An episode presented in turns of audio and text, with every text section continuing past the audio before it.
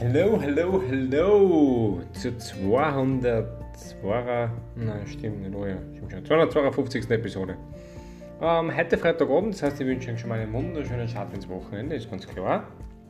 Andererseits aber, und das ist natürlich genauso wichtig, habe ich ein heutiges Thema mitgebracht, das ich so noch nicht betrachtet habe, aber es vielleicht den einen oder anderen ein bisschen helfen kann in Zukunft, das ebenso zu sehen. Ich lese ja aktuell gerade das Buch Die 10 Geheimnisse der Gesundheit und Geheimnis Nummer 9 ist das Geheimnis des Glaubens. Und für mich war, weil es hat auch schon ein Geheimnis der Gedanken gegeben und für mich war das immer ein bisschen so eins, also Gedanken im Kopf und Glauben sind ja irgendwie Gedanken und so, ja. Und der hat es aber doch sehr stark abgegrenzt voneinander.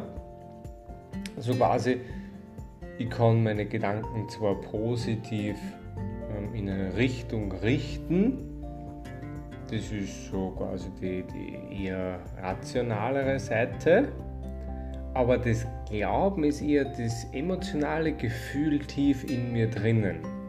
So ein bisschen in die Richtung des Vertrauens, das ich in die Sache habe.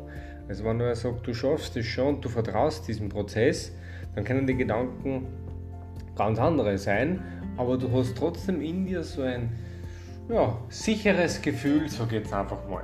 Und genau dieses sichere Gefühl, um das geht es einem da, oder? Und also dem Autor von dem Buch in dem Kapitel.